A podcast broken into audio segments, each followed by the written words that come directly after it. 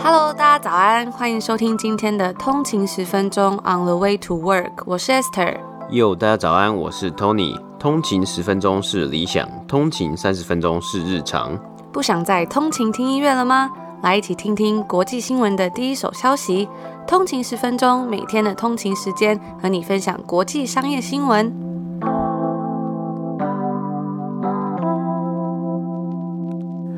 Hello，大家早安，今天是五月十一号，星期二，欢迎回来通勤十分钟。大家早安。那其实这阵子我们一直以来都有在我们的 IG 账号 on the 一个底线 way to work 上面分享很多通勤读新闻，其实算是一个小小的新的企划。那在上面呢，我们其实不时就会分享一些当天的一些资讯啊、新闻，甚至是有一些是在节目上面我们当天要跟大家播报的内容，方便大家可以比如说在收听之前先预习一下，或者是听完之后呢，也可以复习一下，会加深印象。而且希望这个系列可以帮助大家，就是更容易理解当天的节目。了，那我昨天就有说通勤读的讯息啊，就说这个通勤读新闻的系列非常的有质感，这样我就觉得非常的开心。大家的分享，大家的鼓励，真的一直以来都是我们不断努力进步的一个动力。那如果大家喜欢我们的新计划呢，也可以多多帮我们分享，或是分享这个节目给更多的人听到。那我们就一样话不多说，进入今天的美股指数吧。好。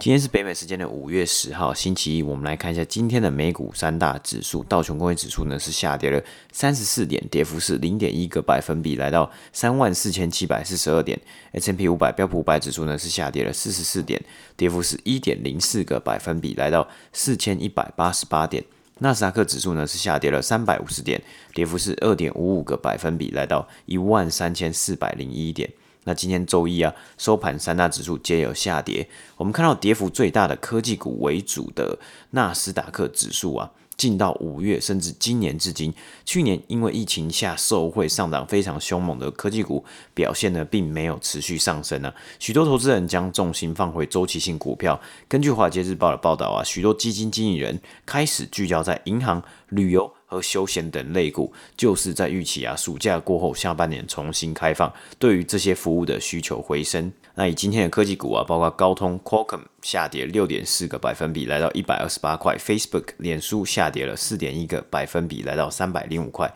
；Micron Technology 下跌五点八 percent，来到八十块。那以个股方面呢，Marriott International 万豪酒店。他们公布了最新一季的财报，今天股价下跌四点一 percent，来到一百四十块。那该公司本季财报呢是缴出了净亏损的成绩。Peloton 呢今天收盘则是上涨了四点三个百分比，来到八十七块。那以上呢就是今天简短的美股三大指数播报。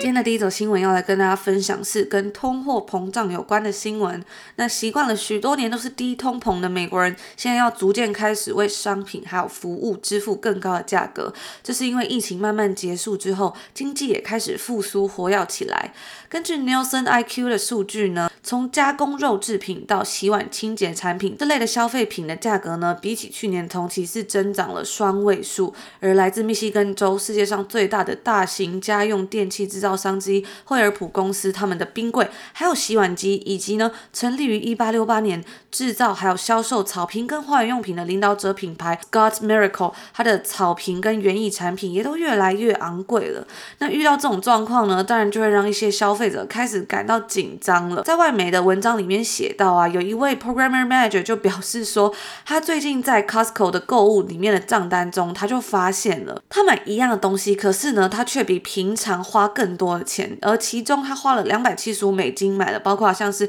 剃刀啊、化妆棉等等的，还有一些平常他在他的购物清单上面、杂货购物清单上面就平常会买的东西。那他本来呢会购买新鲜的水果，可是他现在却转为购买冷冻水果跟蔬菜，因为这些东西的价格比较便宜，而且可以放比较久。他就表示说，我们现在会牺牲掉一些我们真的想要去购买的食物，只因为其他的东西是比较便宜的。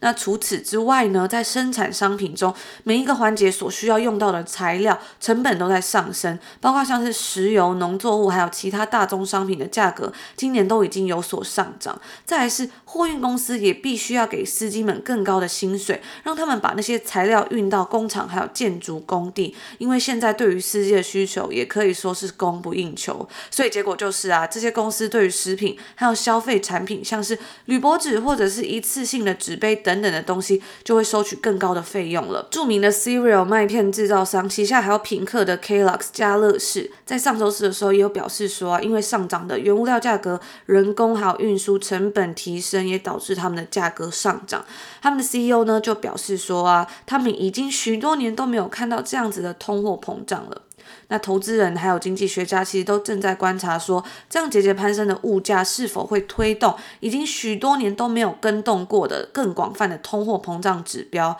而根据美国劳工部消费者物价在截止三月的一年内，它是上涨了二点六个百分比。那这个数字啊，也是自从二零一八年八月以来最大的涨幅。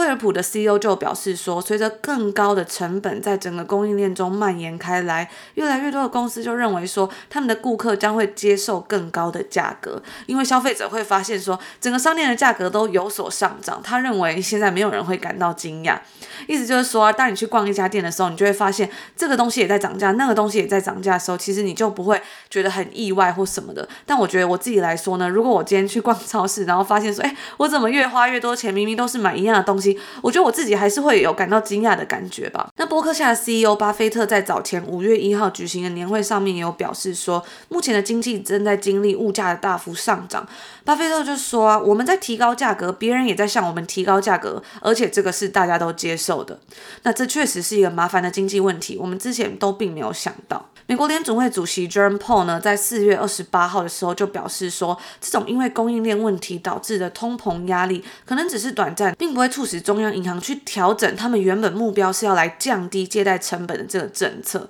那接下来呢，我们就来看看一些比较，那接下来呢，我们就来看看一些不同的品项，它们的价格上涨的幅度。大宗商品包括是铜、钢以及木材的价格都飙升到了创纪录的高位，进而也导致了房屋等等的最终产品的价格就相应上涨。那日常杂货的部分，像是玉米、大豆、烘焙产品、海鲜，甚至是起司的期货也都上涨了。那根据 Nielsen IQ 所追踪的五十二个杂货类别中，有五十个类别呢都比一年前的价格还要来得贵。部分的生产商啊，他们在去年疫情的时候，其实他们都不想要去调高他们的价格。United Natural Foods 的董事就表示说呢，他们不想要在疫情之下，大家已经够痛苦了，还要面对上涨的杂货价格。那许多生产商在当时他们采取的策略就是说，他们选择暂停他们的折扣。但是呢，现在疫情渐缓了嘛，许多食物跟消费性产品的生产商都决定要来提高大约是十个百分比左右的价格。而苹果的价格呢，依照不同的种类是上涨了十到二十个百分比。这边说的是那个水果的苹果，不是电脑的苹果。补充一下，那香蕉以及其他绿叶蔬菜呢，也变得更贵了。除此之外啊，因为产品之中的原物料上涨，像是沙拉酱或者是美乃滋等等的油类产品也是越来越贵。那美国专门生产个人护理用品以及纸质消费产品的制造商 Kimberly Clark 也表示说，他们打算把厕所卫生纸、他们成人纸尿裤还有 Huggies 好奇宝宝尿布的价格提高个位数。许多餐厅的价格也在调涨，那消费者呢，对于鸡翅的需求增加，以及一系列的素食鸡肉三明治也都在推高鸡肉的价格。另外啊，还有像是外卖容器跟冰桶的价格也在提高。大家这边可能会想到是，因为现在外送的需求越来越多嘛。但是除此之外呢，还有因为今年啊，美国南部的暴风雪导致生产塑胶产品的关键原料树脂的短缺，所以间接就提高了这些东西的价格。那我们常分享到的素食店 Chipotle 呢，在四月份的时候表示说，他们已经把外送食品的价格提高了四个百分比。北美最大的餐饮供应公司 Cisco 的 CEO 也有表示说啊，即使价格更高，消费者被抑制这种去餐厅用餐的需求仍然是非常巨大的。这边呢，我觉得我自己就非常的认同，我真的已经想不起来我上一次去餐厅吃饭是什么时候了。那他这个 CEO 有表示说，人们对于当地的餐厅感到很难过，所以就想要去支持这些餐厅。除了这些东西之外呢，还有汽车共享的服务，就是 Uber 还有 Lyft，现在他们的费率呢也都比疫情之前还要来得更高了。那他们的公司高层也有都承认说，由于司机短缺啊，目前的价格确实是在比较高的位置。而最后呢，我们要来看看其他消费性产品，像是半导体晶片的短缺，也间接就导致汽车价格的攀升。我们之前有跟大家提到嘛，但是呢，今天我们就要来特别看一下这个 Tesla 才刚刚提高它的 Model Three 以及 Model Y 的价格，那这也是 Tesla 在仅仅的两个月内就第四次涨价了。他们在今年二月的时候涨价过一次，三月初的时候也涨过一次，然后三月底的时候也涨过一次，最后是在四月中的时候涨过一次。那这一次上涨的价格呢，跟它在四月的时候，就是两周前涨价的那个幅度是差不多的。Model 3的 Standard Range Plus 的价格是从三万八千九百九十块美金上涨到三万九千四百九十块美金，而 Model 3 Long Range AWD 的价格则是从四万七千九百九十块上涨到了四万八千四百九十块。那对比起它在三月时候的价格啊，这个上涨呢是上涨了两千美金左右，其实这幅度确实是蛮大的。而 Model Y 呢，则是从五万零九百九十美金上涨到五万一千四百九十块美金。那它这一次的调涨啊，跟之前的调涨也不太一样，因为它之前调涨价格的时候，Tesla 都会解释说，当时是因为比如说有某些些微的内装升级，但是呢，他们这次则是没有明确的提供任何的解释，也没有解释说为什么 Model S 还有 Model X 要再延期交货。而在今天新闻的最后呢，我们一定要来提到说，在本周三，其实我们就可以看到更清楚的关于通货膨胀的数据跟现况，因为在本周三，美国政府呢将会公布 CPI Consumer Price Index 的数据，我们也会持续为大家报道还有追踪最新的资讯，所以一定要记得锁定每周一、二、四、五的通勤十分钟，就不会错过这些最新的消息喽。那其实之前我们就有跟大家介绍过这个 CPI 这个数据嘛，在这边呢也在补充跟大家复习一下这个美国消费者物价指数 Consumer Price price index. 它是一个普遍用来观察一国通货膨胀的指标，同时呢，它也是各国央行在制定货币政策的时候一个非常重要的观察数据。那这边有东西还蛮有趣的，就是通常 CPI 它的公布时间是在每个月的第三个星期，但如果细心的通勤族呢，就会发现它这一次却提早了一个礼拜，这是为什么呢？如果大家有听到我们昨天的节目，应该还会记得，我们昨天有跟大家讲到这个 Job Report，它的表现真的是差强人意，在四月份令人失望的就业报告发布之后，未来一周的市场焦点啊，就会直接转向这个通货膨胀，所以他们也决定要来提早一周公布这个资讯。那我觉得啊，其实像最近我们还蛮常为大家播报，像是 Job Report 啊，还有像是这种 CPI 数据等等的东西，其实我自己都觉得还蛮有趣的，因为有时候去看看很多这种经济数据啊，还有整个市场环境的一个趋势或是脉络的时候，你都会感觉到说，哎，比较安心吧，就比较不容易焦虑。因为像有时候真的会常听到，比如说像是很多新闻，他们都会用很耸动的标题，有时候看了就会觉得，哈，是不是现在大环境很糟糕啊，或是现在整个东西很令人感到焦虑、紧张等等的。但是呢，常常去关注这些数据啊，或是整个市场它的脉络跟趋势的时候，其实就好像心里会比较安定一点，知道哦，现在在发展是什么样的趋势，那你也会知道这些东西它背后的原因是什么的时候，你就会觉得说比较安心，比较不会去焦虑了。所以很开心可以在这边每天跟大家一起就是锁定这些新闻啊，然后每天一起进步，一起学我还记得在一年前，其实还不到一年了，大概是大约一年前我们才刚开始播报的时候呢，我们也会尝试想要去看很多不同的新闻。一开始会觉得，哎，真的有一点困难。但是呢，如果是一直以来都有收听通勤十分钟的通勤族们，应该都有发现说，哎，其实开始三个月、半年以来，真的会发现呢、啊，很多东西没有那么难了。像是我们常常在跟大家介绍一些数据啊、一些资料啊，听久了之后就会发现说，很习惯这些东西，而且你真的知道他是在讲什么，然后就久了之后，反而就可以可以慢慢的融会贯通。我觉得这真的是一个很棒的感觉，可以一起进步的感觉。所以我们就一起努力，一起加油。那以上呢，就是我们今天要跟大家分享的第一则新闻。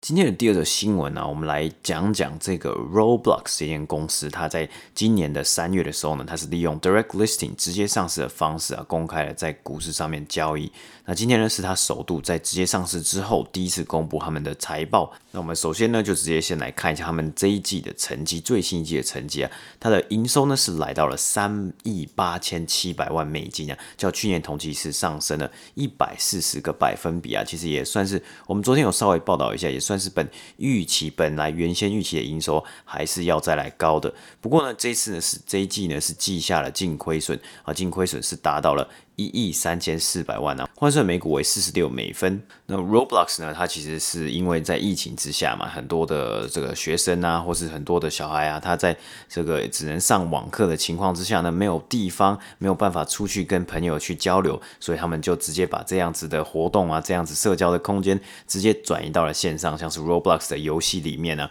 所以呢，它的这个热门度啊是越来越的上升，特别是在九到十四岁的青少年小朋友之间呢、啊。所以其实。在他之前有很多的新闻就有指出啊，Roblox 其实要做了蛮多的努力，是致力于可以 filter 掉，可以过滤掉一些比较过于暴力啊，或是比较过于煽情的一些言语啊，不能尽量不要出现一些言语霸凌等等的情况。那因为也算是在疫情之下非常受惠嘛，那特别是很多的需求都急剧的上升啊，也代表着 Roblox 在这一次，其实在今年三月的时候，他们的直接上市啊是上市的非常的成功。不过在上市之后的股价其实有点波动啊，那也没有看到上涨太多的情况啊。其实今天呢收盘价呢是下跌了五点七个百分比，来到六十四块美金。盘后交易啊是因为。公布财报，这财报成绩而有所上涨。他们这一次其实还蛮特别，因为他们是在今天北美时间五月十号的盘后，他们先来公布了财报，还有发布了声明稿，就是 press release。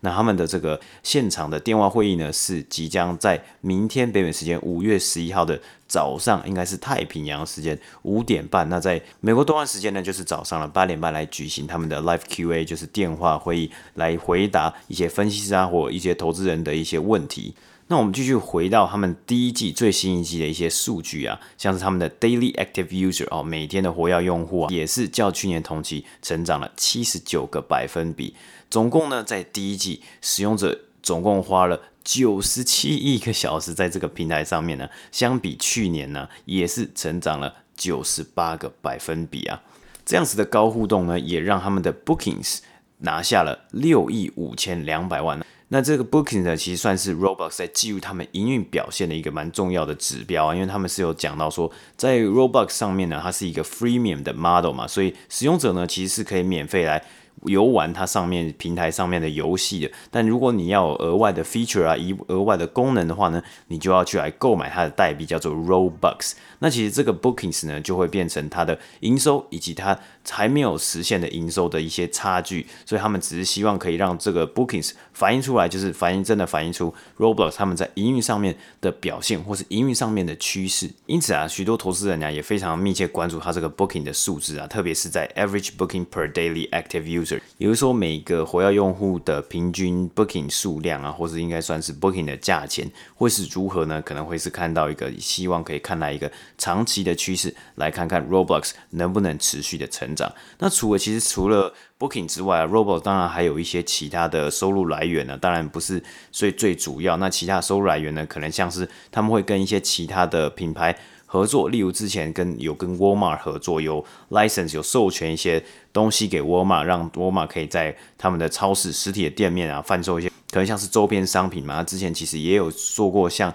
Fortnite 一样的线上演唱会啊等等的不同的活动啊。那主要呢，其实还是以他们在贩售游戏平台上面贩售代币为主啊，所以他们也希望可以让越多的玩家越久待在这个上面，然后花越多钱，当然是这个 business 这个生意里面最好的一个情况啊。那除了本季的成绩之外，Roblox 其实也有提供了二零二一年四月，也就是刚过完的四月的一些成绩还有数据啊。那主要呢是提到了像是 Daily Active User 每日活跃用户啊是上升，较去年同期上升了三十七个百分。来到四千三百万人了。那其实我们也看知道说，去年四月呢，其实就已经进入到了疫情了嘛，就已经很多的学校呢都已经在家里在家上上网课啊，或在家工作了。那到今年呢，一年过后呢，很多的地方都还是一样的。那他在四月单月的 booking 呢，也是达到了可以预计达到两亿四千两百万到两亿四千五百万呢，较去年同期也是有成长六十个百分比。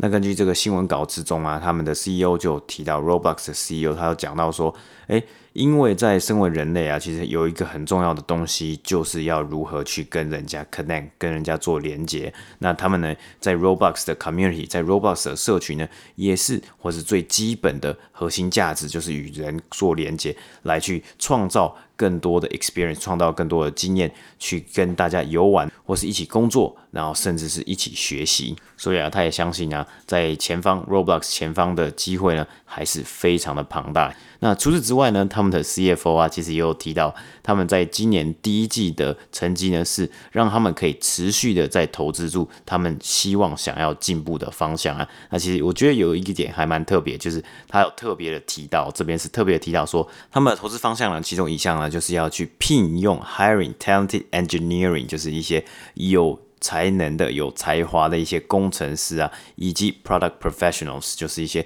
可能产品经理啊、专案经理等等的，并且呢，去让他们的 developer community，就是在 Roblox 平台上面开发的一些开发商啊，或是一些 creator，我们说创作者，可以去让他们的 earnings，他们的分润更好啊。因为其实，在 Roblox 平台上面贩卖代币啊，它有一部分的收入呢，是会分润给他平台上面的这些创作或是开发。游戏的人，或是公司，或是团队，所以啊，看来他们在之前募资募到了这么多钱，然后到现在呢，他们营收的表现是非常的不错的情况之下呢，去应征他的工作，他们公司的工作的薪水啊，或是待遇啊，应该也是会不差的。那以上呢，就是今天第二则新闻的播报。那以上呢，就是我们今天说要跟大家分享的内容啦。今天是一个礼拜的第二天，相信大家昨天 Monday Blue 应该都有成功克服了。那也希望今天的新闻内容呢，可以带给你们一些好心情。嗯，没错，因为像我觉得好像礼拜一过完了，啊，然后礼拜二，然后接下来礼拜三，就会发现一个礼拜过了小周末。对对对，就是礼拜三之后，你会发现一个礼拜过很快，然后就礼拜五就会蛮开心的吧。但我这次也就稍微再补充一下，我们昨天分享过 PL 塔的财报嘛。那其实 PL 塔这一季最主要的一个重点就是它的那个跑步机的那个安全的问题嘛，其实是一个蛮严重的问题啊，特别是它召回了十几万台跑步机，而且还说要全额退费啊，其实那个花的成本啊，一定是非常的影响非常盛大。那除此之外呢，我就在网络上有看到很多外媒就有在报道相关的事情嘛，说，诶、欸，如果 Peloton 因为这样子的跑步机的问题，那他接下来特别是他的 marketing 要怎么做嘛？因为他其实一直以来他的 marketing 呢都是蛮有蛮有争议的，像是我们之前呢在蛮早以前有一集就有跟大家分享过，他当时就找了一位女性嘛，就算是像是比较素人的，嗯、对。然后也是一个白人女性，那就因为那时候是一个圣诞节的企划嘛，所以她那时候呢就是去行诉了一个女主角，她是家庭主妇，然后她就是。得到了这个 Peloton 的脚踏车之后呢，她好像人生就找到了意义啊，找到了目标，这样，然后而且特别是那台 Peloton 是她老公送给她，所以里面呢，大家觉得掺杂了很多刻板印象在里面，特别是这又是一个白人女性嘛，所以那个时候呢是受到了非常多的争议啊。那我们当时的报道，如果大家还有印象呢，应该也记得后来 Ryan Reynolds 在广告他的 Aviation Gym 他的清酒品牌的时候，又找回了这位素人的这位女性，然后去拍他的广告，就是有一种。好像是搞笑的感觉吧，也算是一个另类的行销啦。所以对于 Peloton 来说，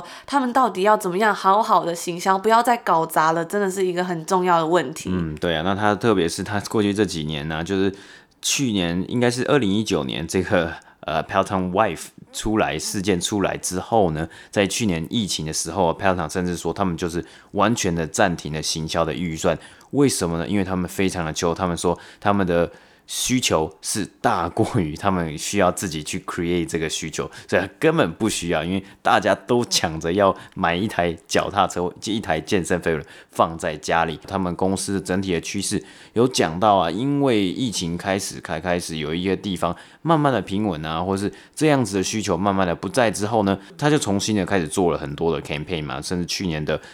圣诞节呢，就做了一个比较中规中矩，就不再是那么有争议的一个 campaign 啊，包含了请来了很多很多素人的演员啊，不同各行各业各式各样的人物啦，来使用他们的产品啊。那除此之外呢，他们在音乐方面呢，之前其实好像有因为他们健身课程的音乐歌曲的版权问题，也是有官司缠身的。但后来就学乖了，就因为这样子官司缠身，就学乖了，就决定与很多的大牌艺人。直接签约，直接订定合作，然后直接来找授权啊，所以也有外媒指说，哎、欸，他们在这些事情之后呢，他们都是这些事情者，学了一课，yeah, 学了一课，也是这些事情之中的佼佼者。所以他现在在相同产业里面呢、啊，对于音乐授权这一块，他算是应该是耳熟能详，应该算是非常的厉害啦。除了我们刚刚讲到碧昂斯，还有之前也有报道过 Versus，这是知名制作人 Timbaland 所创立的品牌。这个 Versus 呢，它的平台就是。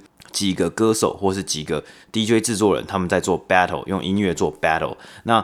融合 p a t o n 呢，就是你在骑脚踏车的时候，你可以选你是要 Team A 或是 Team B 嘛，就哪一个人哪一方面，然后去为这个人加油，然后就跟着他们的音乐一起去做运动。我觉得这样听起来还蛮好玩的，就比较有激励性，Yeah. 不是单纯的运动，是有一种要比赛的感觉。对啊，所以，我我们也提到他们昨天的财报里面啊，是有讲到说，他的顾客流失率，特别是订阅制的顾客流失率，就是使用这些内容还有平台互动的顾客流失率是非常非常的低啊。那一直以来，他们这个地方是都是做的还不错啊。所以这一次的安全疑虑啊，就外媒是指出啊，他们或许可以真的利用这样子的。呃，一个议题，然后好好的回去在自己 in house 里面做检讨，然后重新再推出一个更安全，甚至是市场上最安全的一个版本，甚至利用这样子的情形呢，把劣势转换成他们的优势。那当然，我们现在也不不敢说他一定会达成，或是他一定会哇多多棒多棒。那这可能会是他们之后的一个策略方向啊。那当然是以他们以前这些学到了一些一课来看呢、他们其实是非常有潜力去达到这样的事情，然后来把它重新塑造他们自己的 branding 啊，不然这一次的这个整体的品牌形象呢，应该是一落千丈啊。那像是我们之前有跟大家分享到这个。Dropbox 他们去收购 DocSend 嘛，不知道大家还有没有印象？当时呢，有一个他们收购很重要的原因，也是因为 Dropbox 之前有遇到这个他们治安问题，所以呢，他们就决定去收购 DocSend。有一个很重要的原因，就是因为 DocSend 这个品牌，他们有一个很重要的东西，就是他们的资料安全是非常强的嘛。所以我觉得有时候危机好像就是一个转机啊。p e t a n 如果可以把这个东西好好的抓住了，然后让大家知道说他们在安全疑虑上面是可以做到非常非常好的话。我觉得也是一个还蛮棒的一个机会吧。嗯哼，没错。那我其实就跟我们昨天讲一样啊，就是真的是拭目以待，看他未来能够端出什么样的菜色出来啊。我这几天也有看到，因为呃前几天是母亲节嘛，他们好像就有在他们的脚踏车上面打折，就最基本款的那一台好像有打折一些，然后还有一些它的配件啊等等的。如果在北美有兴趣的通勤族也可以稍微去看一下。嗯。那以上呢就是我们今天说要跟大家分享啦。那也希望大家有一个愉快的星期二开始，然后愉快的一天，我们就礼拜四见。礼拜四见，拜拜。拜拜。